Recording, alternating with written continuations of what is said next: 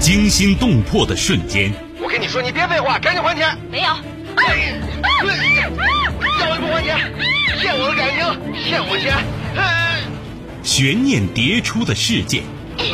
杨一，你不要喊，已经晚了，谁也救不了你了。法律，法律会替我报仇的。你，你也会不不好死。这就是对你人生哲学的最后总结。人性善恶，爱恨情仇。王恒，你说什么呢？我一直拿你当干儿子。什么干儿子？我才不是你干儿子呢！你我我告诉你，我就要跟你在一起，你赶紧跟他断绝关系。咱俩差着一辈儿呢，怎么在一块儿啊？你，我掐死你！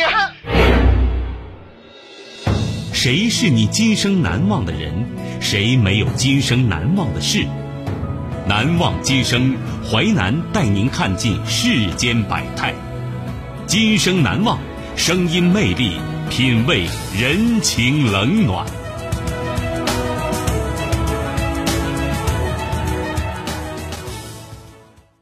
欢迎您收听《今生难忘》，我是淮南。事件回顾：时间二零二一年，地点珠海，人物罗胜彪、肖龙、郭宝军，事件拆弹专家中国排爆手的故事。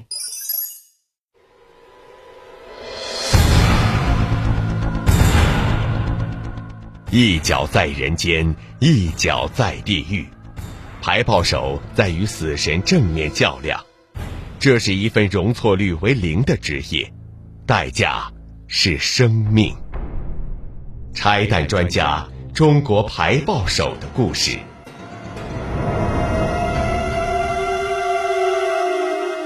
一旦错了，就是粉身碎骨。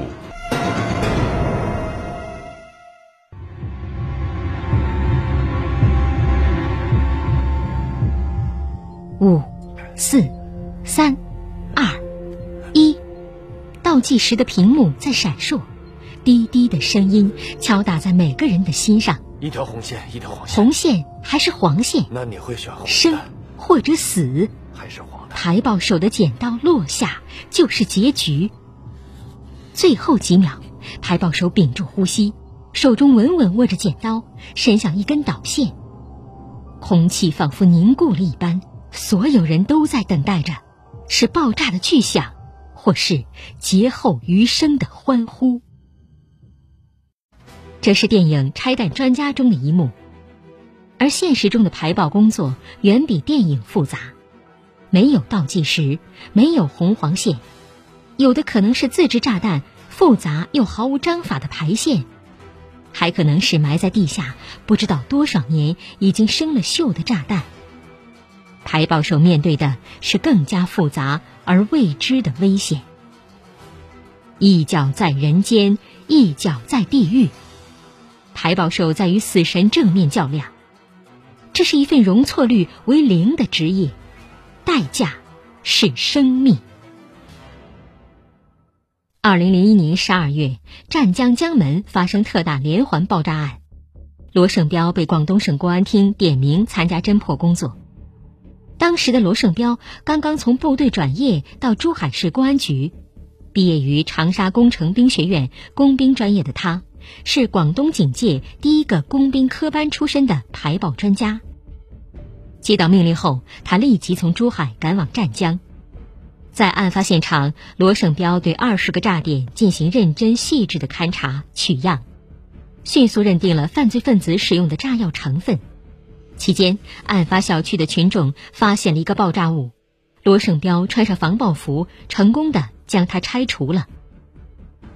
连续工作了近十个小时，水都没来得及喝一口，罗胜彪又连夜搜查犯罪嫌疑人的家，最终在一辆摩托车座位底下找到三个制作好的炸弹和重约四百克的炸药，其中两枚炸弹的外表是用水泥砌成的。一枚是遥控炸弹，这些物品如若爆炸，这栋小洋楼将被炸毁。遥控炸弹的线还没有接好，危险系数低一些。经过初步勘查，确保这些炸弹不会爆炸后，排爆团队决定将它们运到安全的野外地带进行销毁。罗胜彪和排爆手们小心翼翼地将炸弹放置在装有沙子的箱中，减少运送过程中的震动。随后驱车半小时到达野外，并对炸弹进行安全销毁。连续紧张工作二十多个小时后，罗胜彪圆满完成了这次排爆任务。他排爆服内的衣服早已湿透。处理遥控炸弹的时候，我的命啊，就好像捏在别人手里。罗胜彪还处置过导线已接好，可能随时会被引爆的遥控炸弹。排爆手们时刻要面对来自未知的风险。肖龙的不安也多源于此，在了解现场情况和爆炸类型前，肖龙都会高度紧张。从接到命令到抵达现场，这段时间是最难熬的。肖龙从军时接触过排爆，就此埋下了一颗想成为排爆手的种子。他于二零一五年加入四川泸州市公安局特警支队，正式参与特警队搜排爆工作。二零二零年十一月，泸州一在建工地挖出四百多枚疑似战争期间遗留的老旧炸弹，具有危险性的有十二枚。接到命令后，肖龙与另外十一名特警携带器材赶赴现场，他和吴江担任主排爆手。在疏散群众后，排爆小组确定了炸弹的位置。这些炸弹种类多样，包括迫击炮、六零炮、手榴弹等。虽已生锈，但仍有爆炸的风险。由于炸弹都埋在土里，太硬的工具可能会触发爆炸。身穿排爆服的肖龙只能用手刨土，一层层的慢慢挖出炸弹，再用装着沙子的箱子将它们运到空旷的地方进行爆破。在运送过程中，车子还得控制车速和平稳性，以免炸弹爆炸。经过近九个小时的排爆，泸州警方共清除掩埋的各类炮弹四百多枚，其余为弹壳。最后集中爆破处理，成功消除安全隐患。即便是寒冷的十一月，身穿排爆服的肖龙还是会紧张到浑身湿透。机会只有一次，一旦错了，就是粉身碎骨。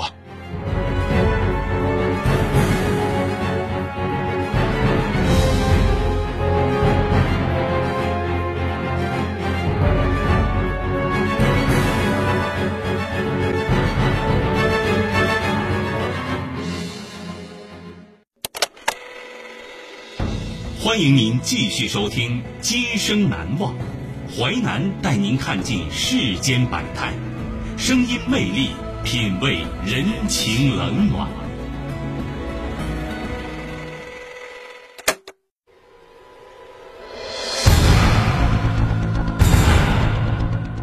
一脚在人间，一脚在地狱，排炮手在与死神正面较量。这是一份容错率为零的职业，代价是生命。拆弹专家，中国排爆手的故事。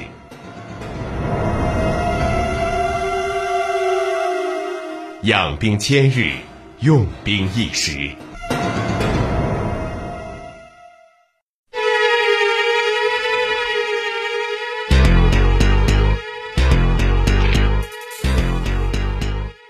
排爆手是刀尖上的舞者，生死往往只在一瞬间。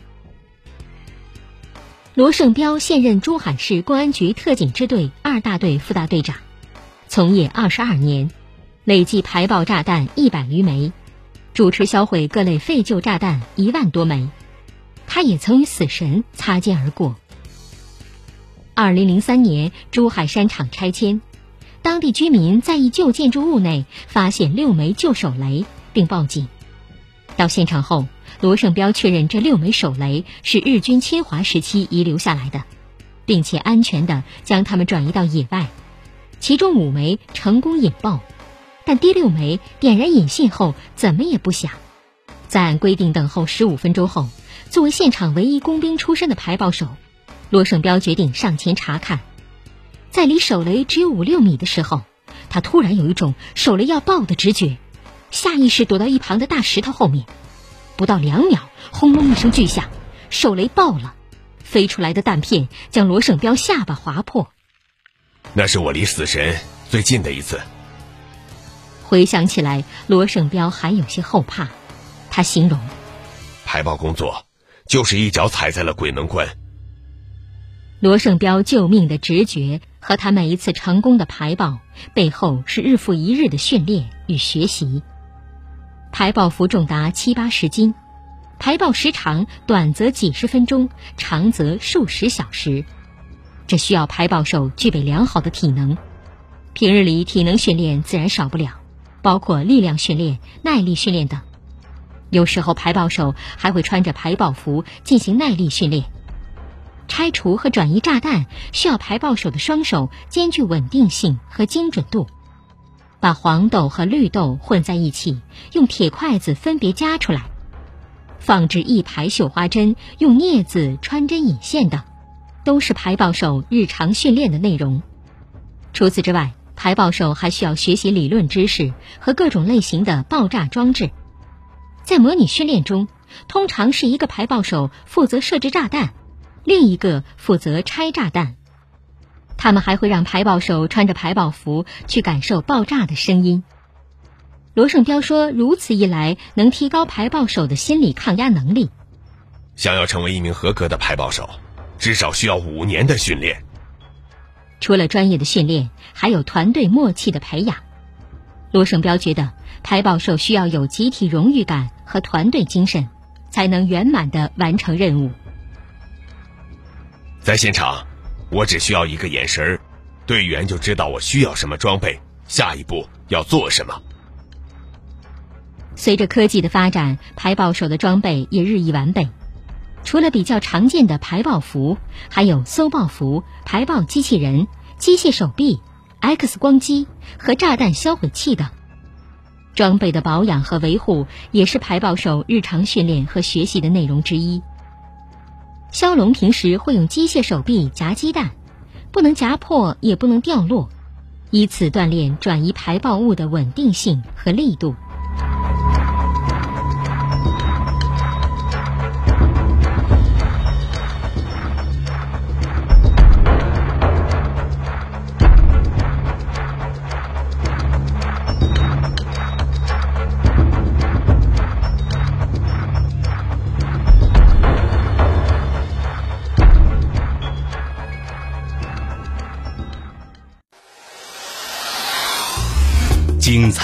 是结构，新锐的声音制作，在纷繁复杂的真相与假象中，淮南用魅力声音解读世间百态，品味人情冷暖。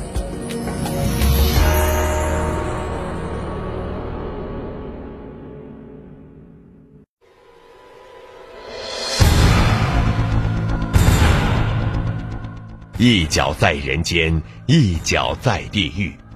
排炮手在与死神正面较量，这是一份容错率为零的职业，代价是生命。拆弹专家，中国排爆手的故事。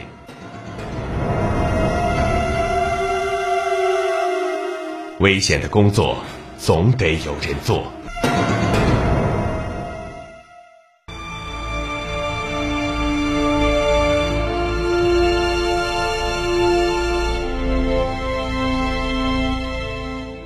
晋城市公安局特警队员、首席排爆手郭宝军从业已有十二年。除了单位配置的设备外，郭宝军还根据自己多年的排爆经验，自制了部分排爆设备，包括木质的排爆杆、用于给排爆物做体检的听诊器，还有一些小剪刀、小镊子等。每次出警归来，他都会仔细检查百宝箱是否完备。郭宝军跟普通人一样。也会害怕。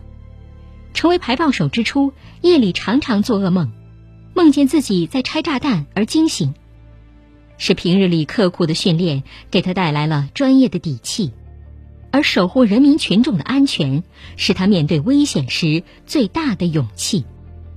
排爆是一份与死神较量的高危职业，拆弹销毁绝非剪哪条线那么简单。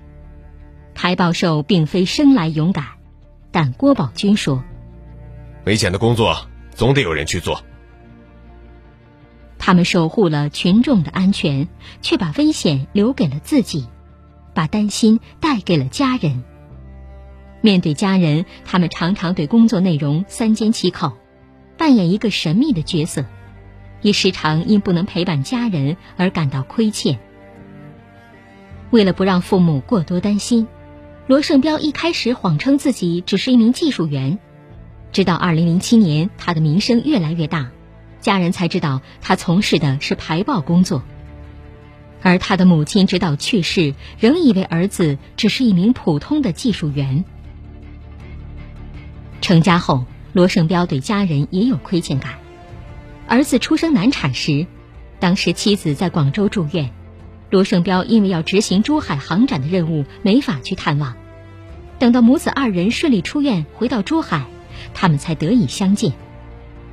罗胜彪十分感谢家人的理解与支持，十几年来也养成了一个习惯：每次完成任务，他都会打电话跟妻子报个平安。不然呐，他晚上会睡不着觉，我也不希望家里人担心。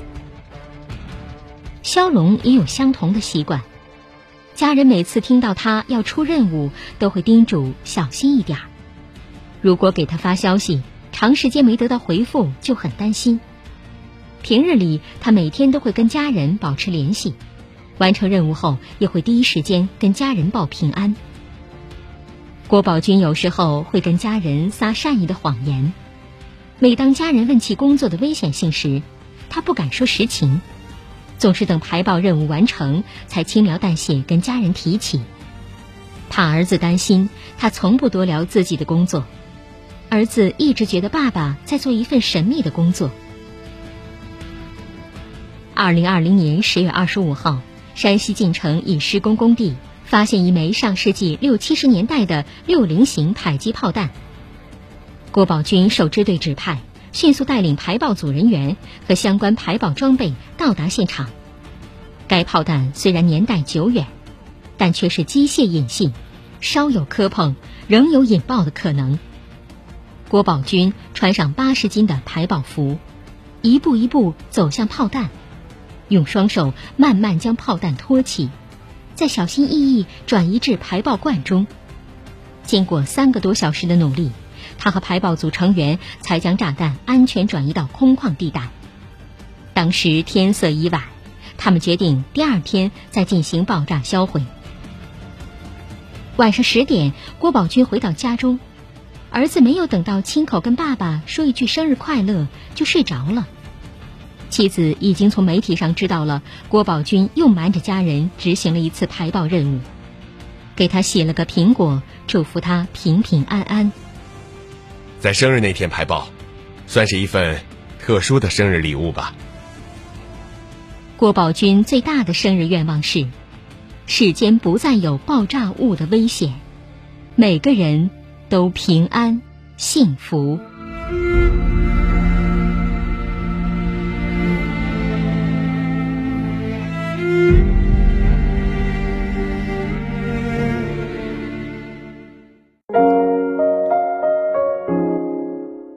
今生难忘启示录，英雄就是这样一个人，他在决定性关头做了为人类社会的利益所需要的事。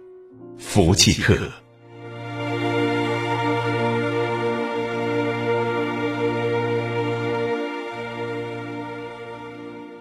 感谢您收听《今生难忘》，本节目编辑主持淮南，下期您将听到。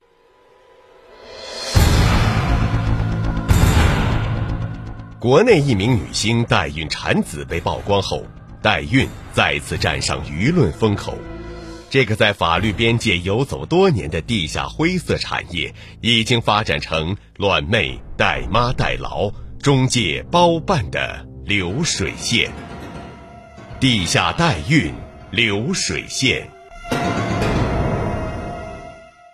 今生难忘。首播时间。周一至周五十七点三十分至十八点，本节目可以在吉林广播网、蜻蜓 FM 在线点播收听。